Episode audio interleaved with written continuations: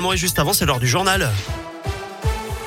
Et on retrouve Gaëtan Barallon. Bonjour Gaëtan. Bonjour Eric, bonjour à tous. Et on débute par vos conditions de circulation. Pas mal de ralentissements sur la RN88 en ce moment, notamment dans le secteur de la Ricamarie avec des travaux en direction de Saint-Etienne, des travaux aussi dans le secteur de Firminy et Pont-Salomon. Vous ne circulez, je vous le rappelle, que sur une seule voie dans chaque sens pendant encore huit jours. Et puis des travaux aussi dans le secteur 10 jours. Ralentissement là aussi dans les deux sens de circulation. Des perturbations également sur les rails. En ce moment, la ligne Saint-Etienne-Boin est à l'arrêt depuis ce matin, au moins jusqu'à 10 17h30 selon la SNCF. En cause un système d'aiguillage en panne près de Saint-Just-Saint-Rambert. Des travaux sont menés dans le secteur.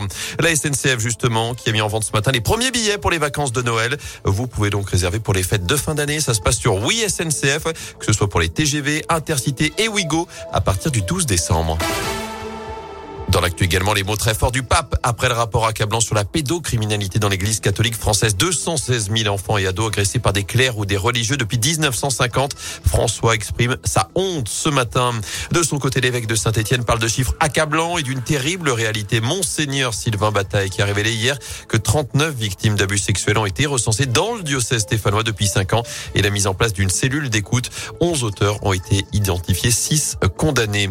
Nous sommes le 6 octobre, c'est la journée nationale des aidants. 11 millions de personnes, soit un Français sur cinq, s'occupent d'un proche malade en situation de handicap ou âgé.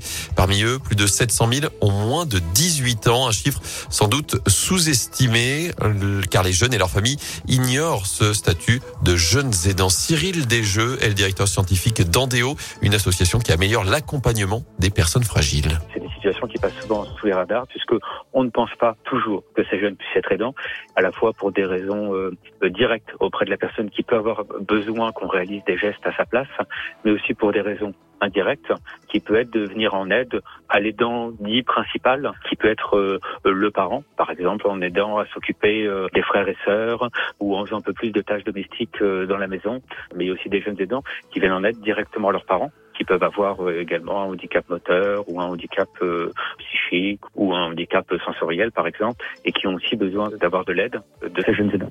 Un guide a été écrit pour mieux former ses aidants, sensibiliser aussi à la question, notamment à l'école, et proposer des outils pour les professionnels. Vous retrouvez plus d'infos sur radioscoop.com. En bref, le secrétaire d'État chargé de la transition numérique est à Saint-Etienne aujourd'hui. Cédric O, attendu en fin d'après-midi pour participer à l'université d'été du très haut débit, événement qui se tient jusqu'à demain au centre des congrès.